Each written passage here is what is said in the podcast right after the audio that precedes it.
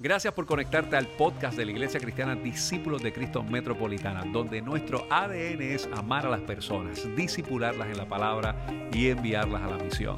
Te invitamos a que permanezcas conectado con este mensaje que sabemos que tiene una palabra de Dios bien refrescante a tu corazón. Quiero invitarles a que vayamos al libro de Segunda de Corintios, capítulo 1. Segunda de Corintios, capítulo 1.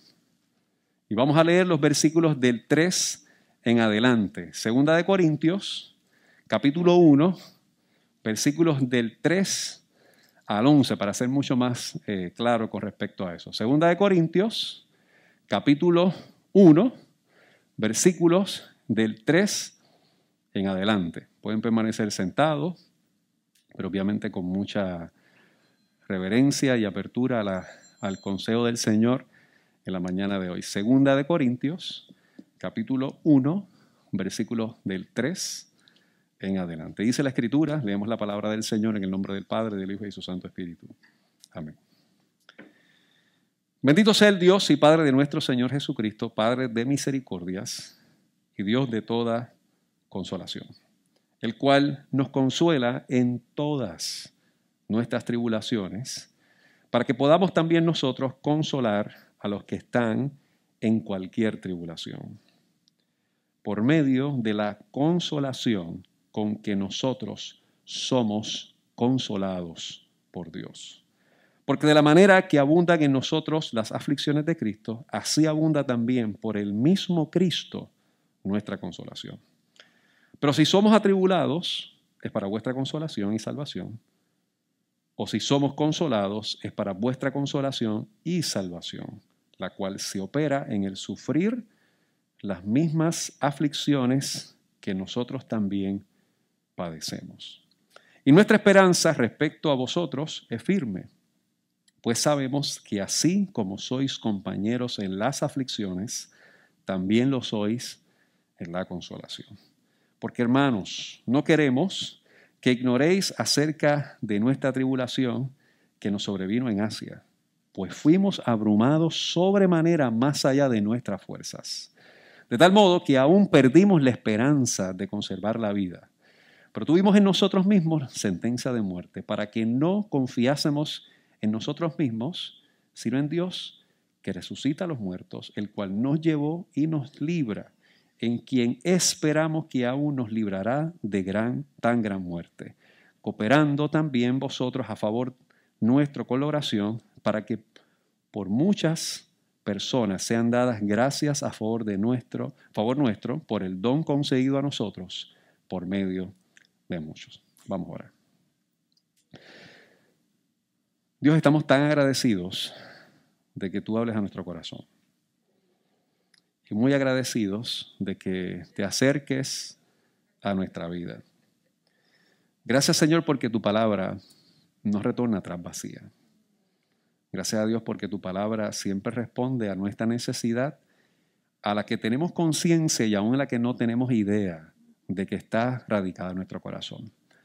Lo que deseamos en esta, esta mañana, Dios, es que nos hables, que nosotros podamos tener la sensibilidad, la capacidad de poder identificar qué quieres compartir con nosotros.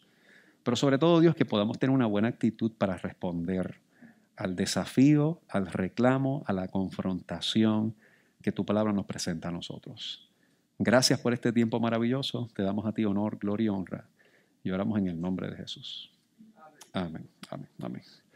La semana pasada, cuando comenzamos el servicio, dije que estaba con Guille Yamín Camacho Quinn. Eso fue como 12 horas antes de la medalla de oro. Eh, y dijimos algo que me llamó mucho la atención de una entrevista que le hicieron a Brian Afanador en esos días, que él había dicho después de su derrota eh, o de él haber eh, perdido, ¿verdad? En su primer partido de, de, de tenis de mesa en las Olimpiadas, que él decía que hay veces que se gana y hay veces que se aprende, ¿verdad? Eh, y partiendo de la premisa de que hay situaciones que en algún momento dado los resultados no son como nosotros quisiéramos que sean, pero que siempre podemos encontrar algún proceso de aprendizaje que le podemos sacar a eso de manera que podemos madurar o que podemos crecer. De hecho, el proceso de la madurez es algo que usted no puede identificar como algo que sucede inmediatamente. Nunca una persona madura de un día para otro. Hay una serie de eventos que suceden que pudiésemos decir que destacan que esa persona desarrolla un nivel de madurez que nos hace sentirnos cómodos o cómodas con la forma en que puede responder a un desafío que pueda tener presente.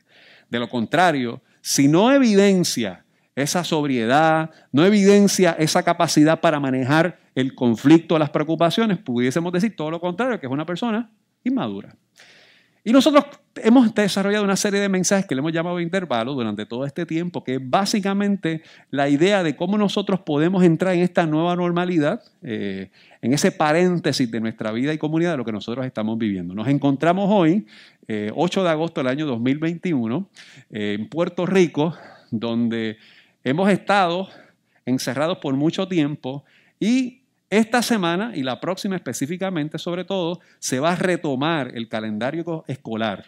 Y es, digamos, como el último eslabón que se tenía en cómo se pueden retomar algunas rutas de una normalidad que antes teníamos previo al tiempo de la pandemia.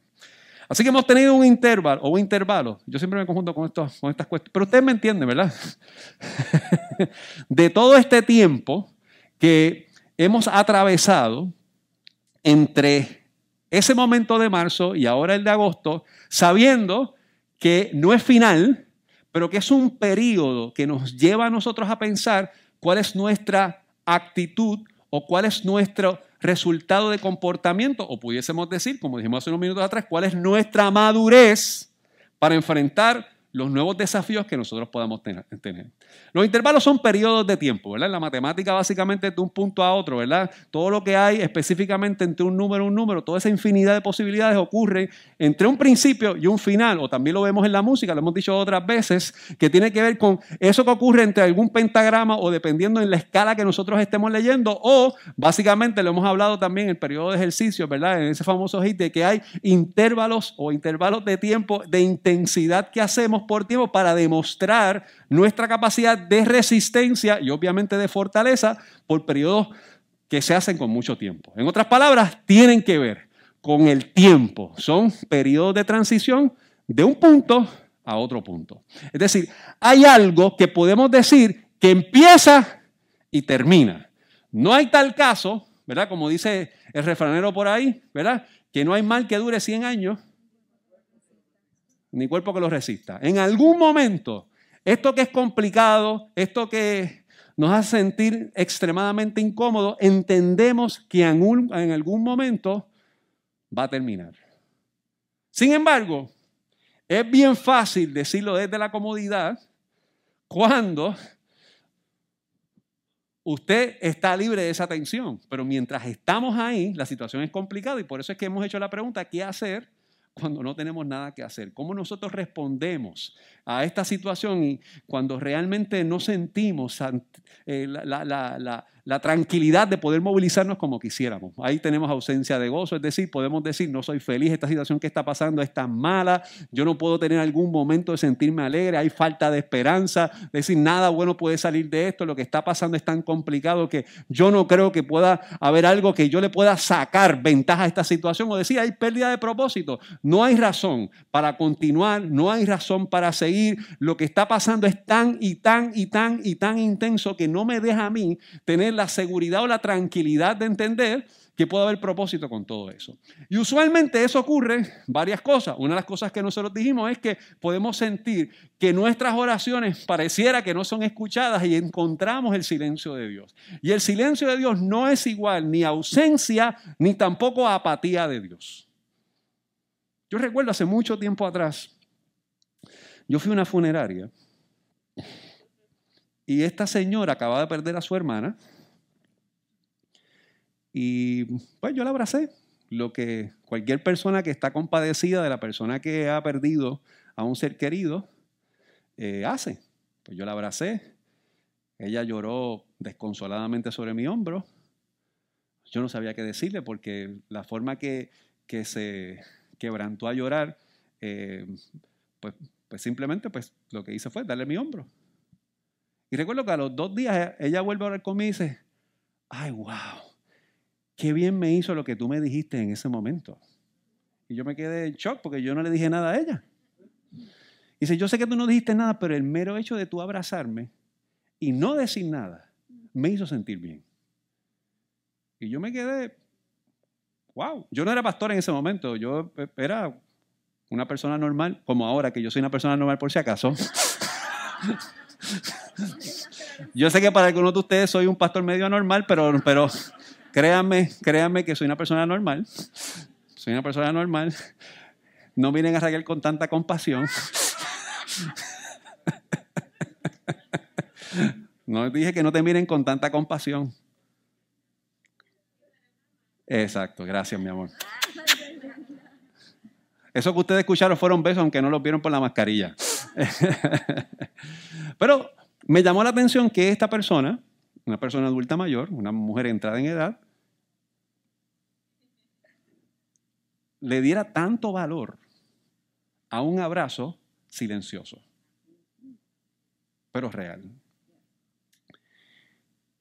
Sin embargo, como usted y yo estamos en una situación de tanto dolor y tanta angustia y tanta preocupación, pues pueden suceder dos cosas. Que usted necesite escuchar alguna palabra de alguien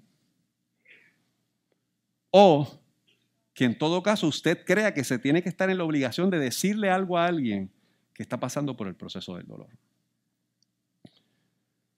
Nosotros destacamos algo la semana pasada y es que una fe perseverante nos llevará a ser completos.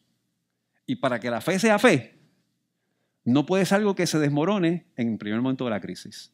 Tiene que ser que algo que persista a pesar de la crisis que nosotros estamos atravesando en este tiempo.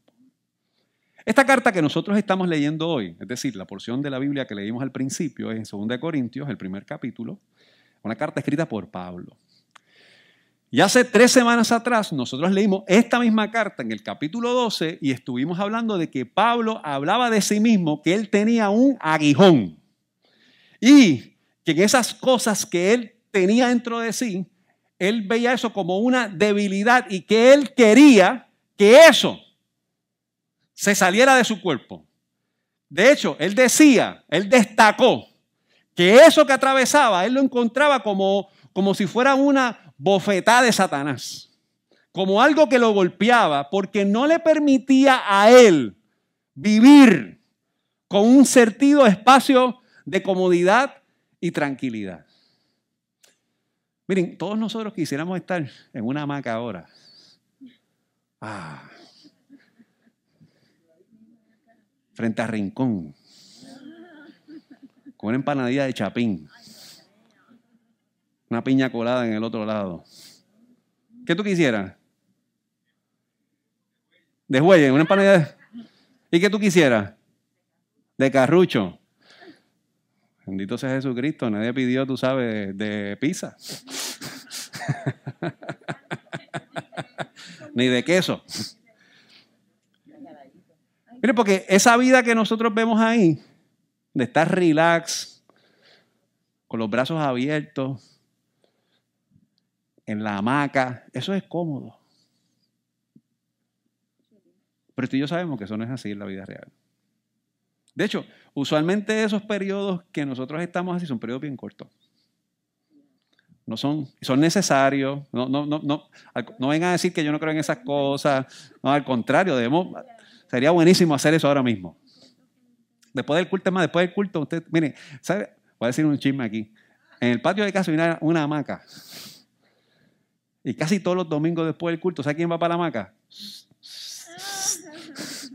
Raquel se tira en esa hamaca ahí feliz para celebrar que se acabó la tensión del culto. de las cámaras, todas esas cosas, ¿verdad? Y a nosotros nos encanta ese espacio de sentirnos tranquilos, sosegados, relax, despejados. Pero como usted está pasando por una crisis, ni una hamaca le da reposo a usted. Como usted está tenso, cuando la situación de alguna manera ha empezado a tener dominio de su estabilidad emocional y de su reflexión, ni el ambiente necesariamente puede minar o disminuir ese espacio de atención que usted tiene. Y durante este tiempo que nosotros hemos atravesado, y aquí en la iglesia no hemos estado exentos de eso, hemos trabajado con situaciones complejas de personas que han estado acompañando a familiares en el hospital. Situaciones muy difíciles, personas que amamos, que vemos que se nos desgastan frente a nosotros, que hacemos todo lo que está en nuestro alcance, que a fin de cuentas es estar ahí, es hablarle, es confiar en el equipo médico que puede estar manejando el caso que tiene de frente y saber que es el escenario donde nuestra impotencia es una realidad.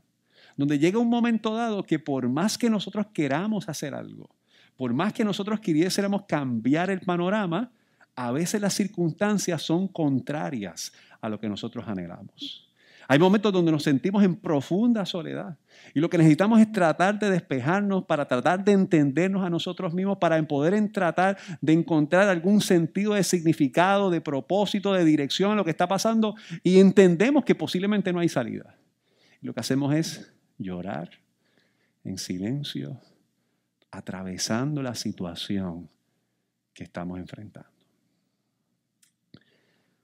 Por eso nosotros en esta iglesia no pensamos que estamos exentos de la prueba o de la crisis.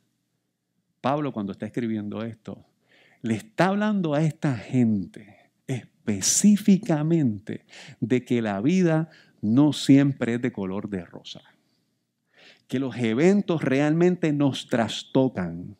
Y aún que este hombre, que había sido un hombre erudito, docto, letrado, que se había caracterizado por ser un perseguidor de los cristianos, ahora que se había constituido en un proclamador del mensaje de los cristianos, tiene que encontrarse con que las circunstancias de la vida a veces no son extraordinarias.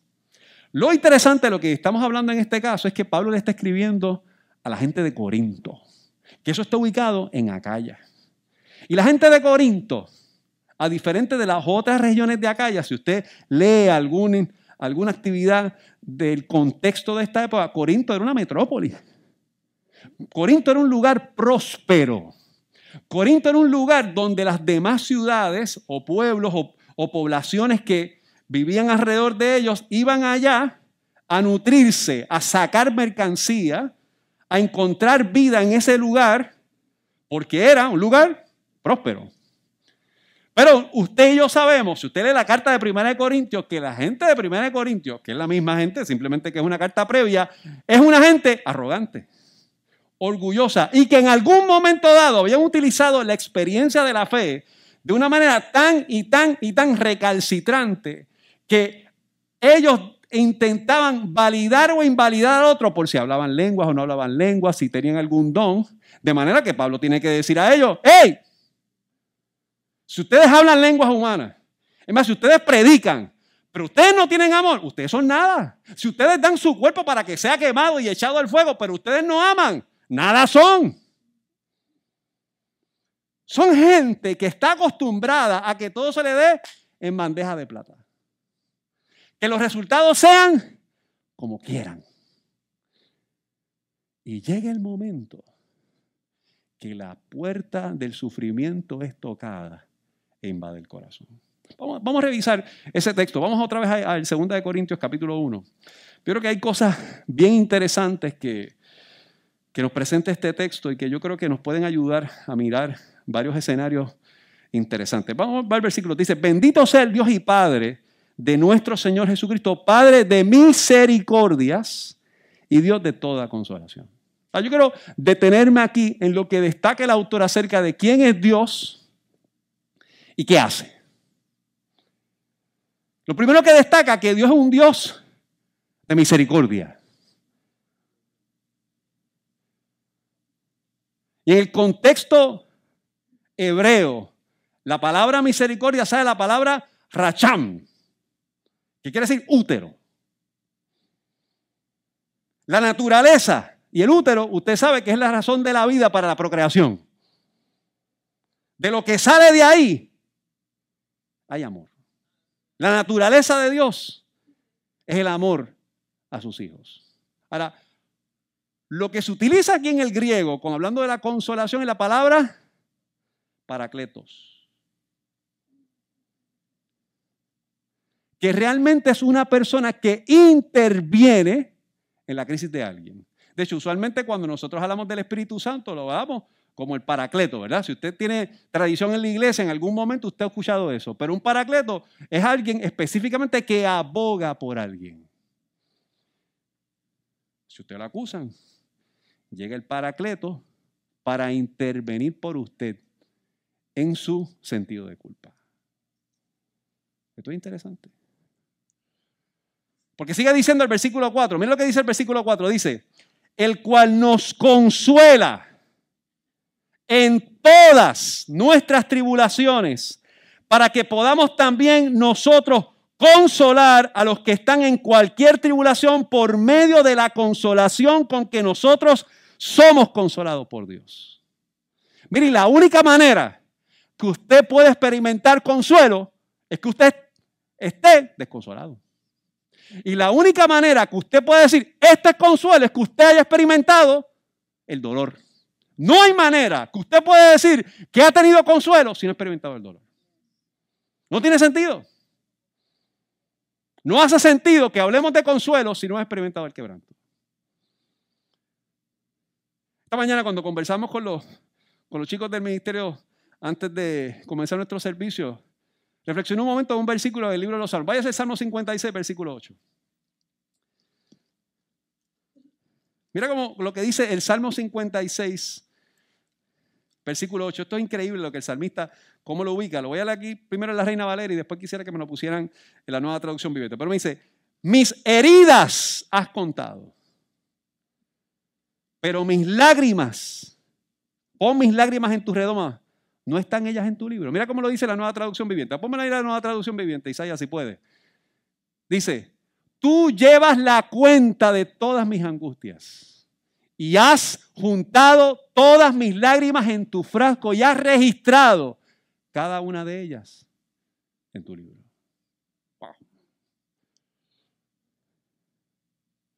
Todos, todas tenemos un momento de pasar por tribulación y llanto.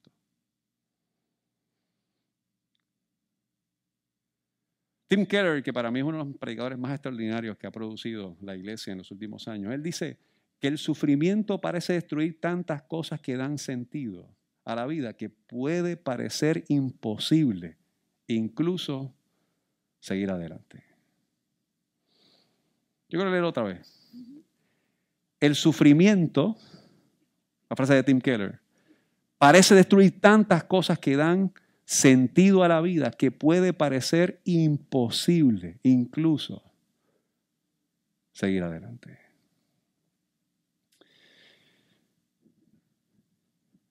Y nosotros hemos hablado durante las pasadas semanas frecuentemente en este tema de estos periodos que nos encontramos transitorios que parecen que son eternos.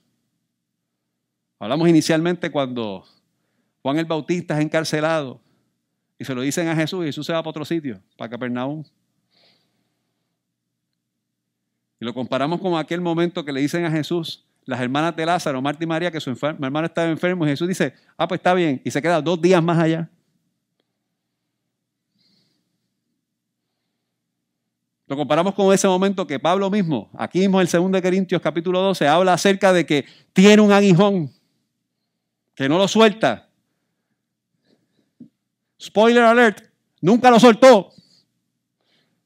Nunca se fue. Vivió con eso toda la vida. Hablamos acerca de la situación particular de que hay una gran diferencia entre una fe que no persevera y una fe que persevera. Y que en ese proceso Dios completa nuestra vida. No hemos ignorado el sufrimiento y la crisis. Y habrá otros momentos para predicar del gozo y la alegría. Y eso lo hemos hecho un montón de veces.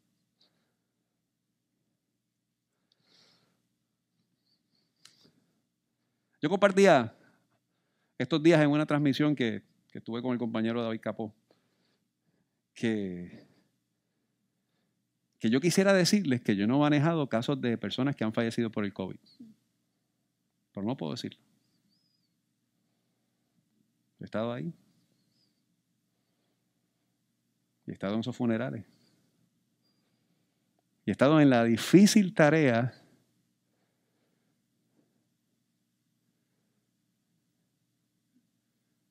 de predicar en un funeral que no se abraza a la gente. Yo recuerdo que al principio de la pandemia yo hablaba con los ancianos un momento y dije, mira, si, algo a mí se me ha hecho bien difícil en esto es que no puedo abrazar, que no abrazo a la gente. Que uno lo toca en el hombro así y le dice, estoy contigo. Eso para mí, eso va en contra de mi personalidad. Ustedes me conocen.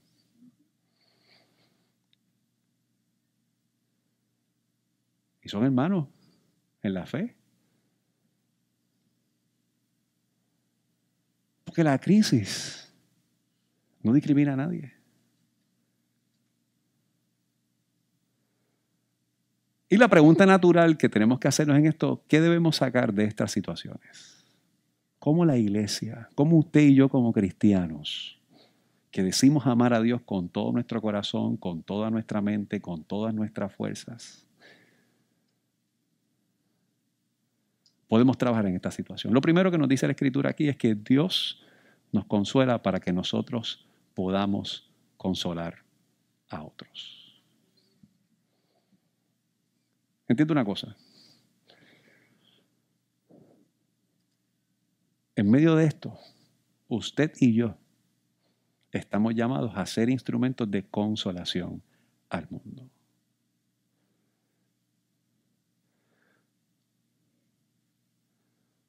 De hecho, Dios nos consuela a través de otros para que nosotros también podamos consolar a otros. Porque yo soy hoy el producto de hermanos y hermanas que en un momento de mi crisis fueron y me abrazaron para yo poder abrazar. Yo tengo una experiencia mientras yo reflexionaba sobre esto que yo jamás olvido.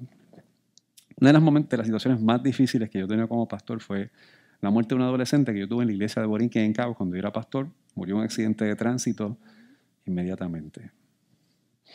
Salía de una competencia de pisticampo, un carro le impactó al vehículo donde ella estaba y Nicole se nos fue en el momento.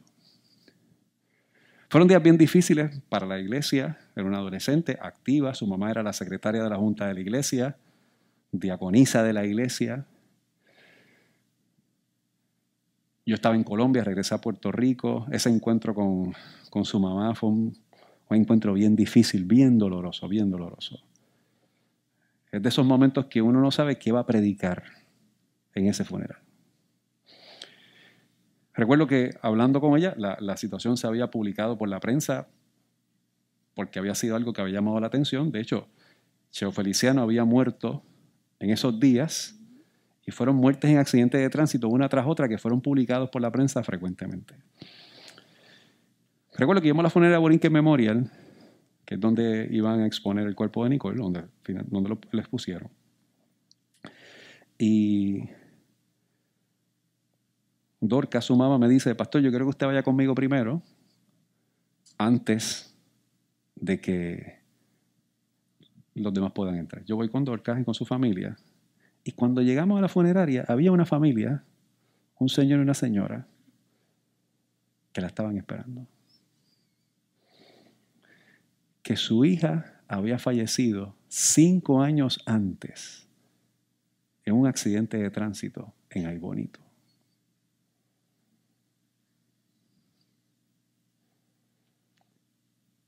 Tan pronto yo llegué con su mamá, con la familia de Nicole, ellos fueron donde Dorcas y le dijeron, hace cinco años nuestra hija murió en un accidente de tránsito. Nosotros sabemos muy bien lo que usted está pasando y venimos aquí para abrazarla. Yo me quedé en shock. El que estaba llorando ayer era yo ahora. Su mamá empezó a llorar. Y se quedaron con Dorcas ella como por media hora llorando, hablando y afirmando el consuelo de Dios.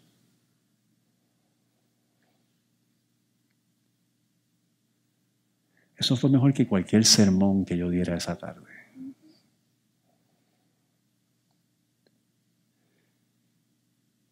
El consuelo de esa familia consoló a esa madre en la crisis para que pudiese dar fortaleza en el momento de su crisis.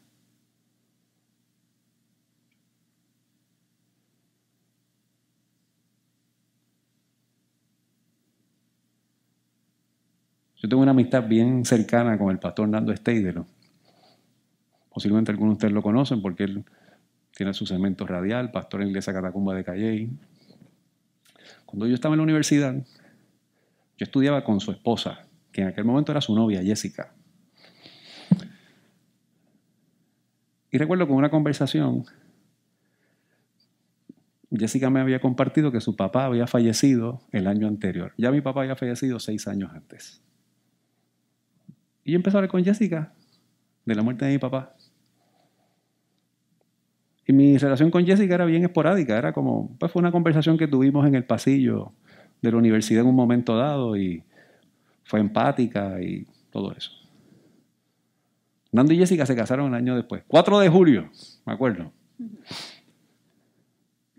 Nando me llama dos meses antes y me dice, Jessica quiere que tú seas caballero de la boda.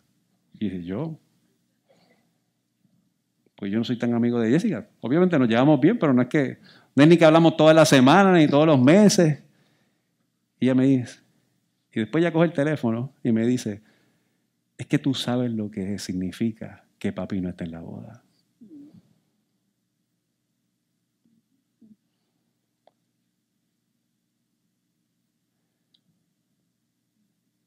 Y somos amigos, fanáticos de los Yankees como es, como debe ser.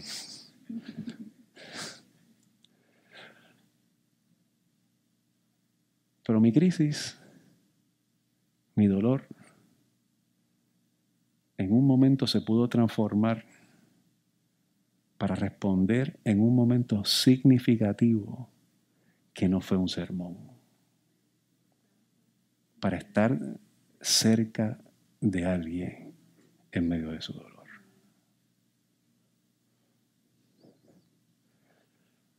La escritura nos dice a nosotros que somos consolados para consolar en las tribulaciones.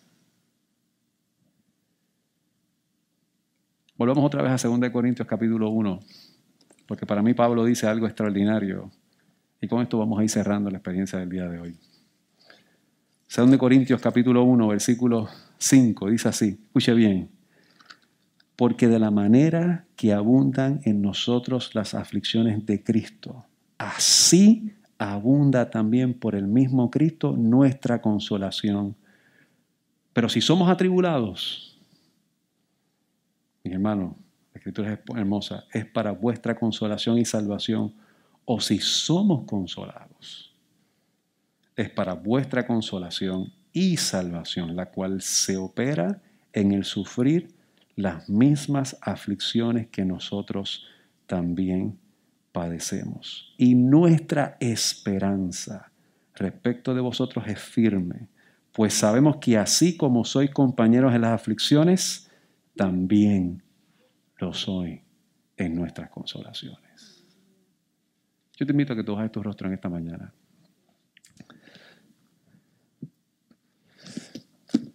Un cántico que entonamos en, nuestro devocional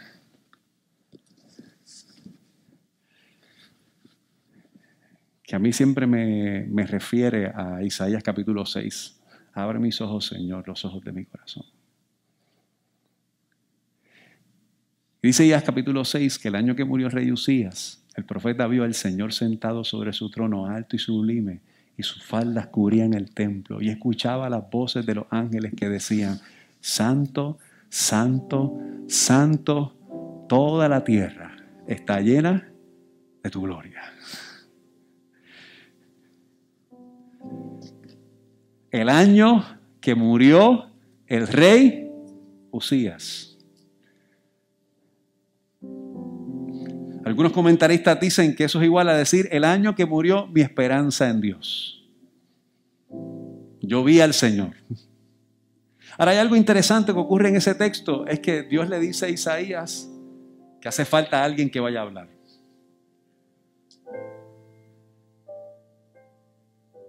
Isaías termina diciendo, heme aquí, envíame a mí. Y toma un carbón encendido con tenazas y los pone en sus labios y le dice, es quitada tu culpa. Somos convocados para ir a proclamar consolación. Y es posible que estemos muy cómodos. Hay que salir de la zona de comodidad porque el mundo necesita consuelo. El mundo necesita presencia. El mundo necesita abrazos. El mundo necesita que tus brazos sean específicamente la extensión de los brazos de Dios en el consolación del mundo. Aquí yo he dicho otra vez y lo quiero reafirmar en el día de hoy. Nuestra mejor adoración no es levantar nuestras manos, es levantar las manos de las que las tienen caídas. Eso es adoración. Eso es expresar el corazón de Dios al mundo.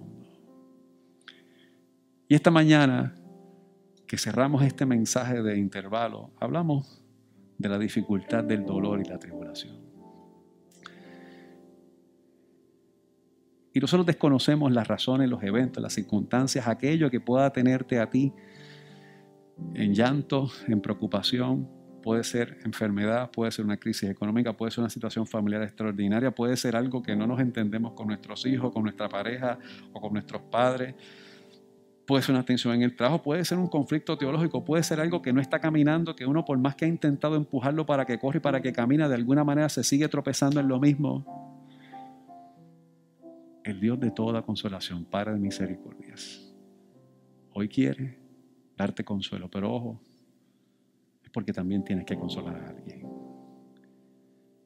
Nosotros no podemos salir de esta crisis del COVID diciéndonos, no me dio, no me pasó nada, soy invencible, esa arrogancia no debe ser parte de la iglesia. Nuestro anhelo y nuestro deseo es que no nos pase a nadie.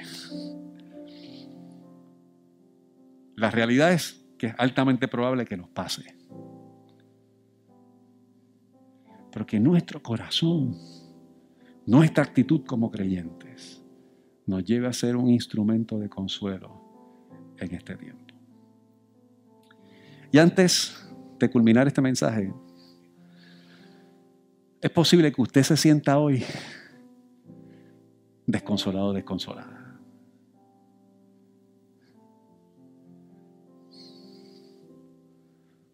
Por aquellas cosas que usted y nadie más que usted conoce en detalle.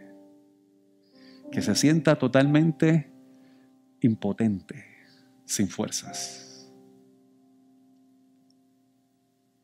Hoy queremos dejarte saber que el consuelo de Dios está aquí para abrazarte y para levantarte. Si en esta mañana usted entiende que necesita la oración, yo le pediría a usted responsablemente y respetuosamente que ahí donde está usted levante su mano. Dios te bendiga, Dios te bendiga. Ahora alguien más. Levante su manita. Yo quisiera pedirle respetuosamente a algún hermano, levante, deje su manita arriba y que alguien vaya y se le acerque y le ponga su manita en el hombro. Levántese, si usted entiende, cualquier persona, sea anciano o no sea anciana, les acérquese. Póngale su manita en el hombro a esas personas que han levantado su manita.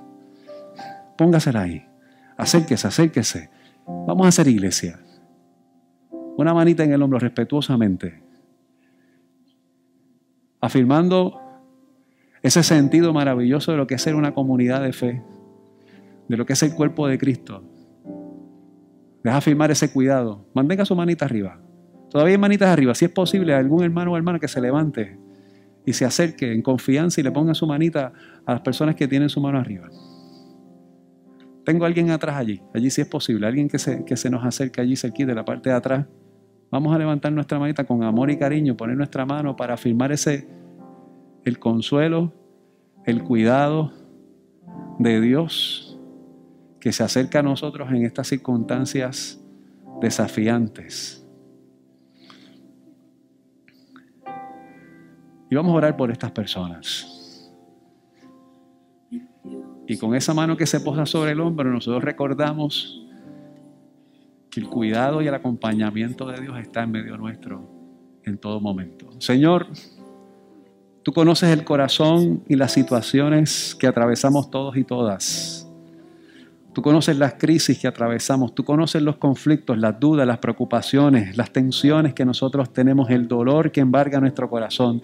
Y en esta mañana, Señor, en el nombre de Jesús, te pedimos, Dios, que tú abraces a tus hijos y a tus hijas, Señor, que su corazón ha expresado, Dios, ante ti en lo profundo y en lo íntimo de su vida los eventos que trastocan, Señor, su tranquilidad y su paz. Señor, nosotros hemos dicho durante este tiempo, Dios, que todo lo podemos en ti que nos fortalece, Dios. Y lo hemos dicho porque sabemos que la fortaleza no es algo que simple y llanamente nos hace ser invencibles, al contrario, porque nos fortaleces en la crisis, Señor. Padre, tu palabra nos dice a nosotros que desde la cruz hubo una expresión que dijo, Dios mío, Dios mío, ¿por qué me has desamparado sabiendo que el sentido de soledad y de dolor es una gran realidad en nuestro corazón? Para que a través del toque de tu espíritu, del cuidado, del acompañamiento, Dios, de la iglesia, de los hermanos y las hermanas que han decidido acercarse, tú traigas paz y consuelo al corazón de tus hijos y tus hijas en el nombre de Jesús. Señor, que la paz tuya, que la fortaleza tuya, que el consuelo tuyo, Dios, tomen sus lágrimas, su dolor y les alcancen y les abracen, Señor, en el nombre de Jesús. Y hoy puedan encontrar paz. Padre Señor, que aquellos y aquellas que sufren por decisiones y tal vez por el resultado de acciones que fueron incorrectas, que también puedan sentir el perdón tuyo, que limpia el pecado y que restaure el corazón. Que aquellos que lloran, Señor amado, por la circunstancia de la enfermedad, que puedan tener la seguridad de que tú eres un Dios que te glorificas indistintamente de los resultados. Y que ahí, Señor, podemos encontrar que eres un Dios de esperanza, de paz, fortaleza y consuelo que te glorificas en el nombre de Jesús. Gracias por este tiempo, Señor. Gracias por este momento. A ti damos la gloria y la honra y oramos en el nombre de Jesús, nuestro Señor, nuestro Salvador, a quien proclamamos como Rey de nuestra vida y te damos gracias. Amén. Gracias por haberte conectado a nuestro podcast de la semana de la Iglesia Discípulos de Cristo Metropolitana. Te invitamos a que continúes conectado con nosotros en nuestra página de internet que es www.icdcmetro.com y que sigas compartiendo este mensaje a través de Facebook, Twitter, YouTube e Instagram. Gracias por haber estado con nosotros. Dios te bendiga.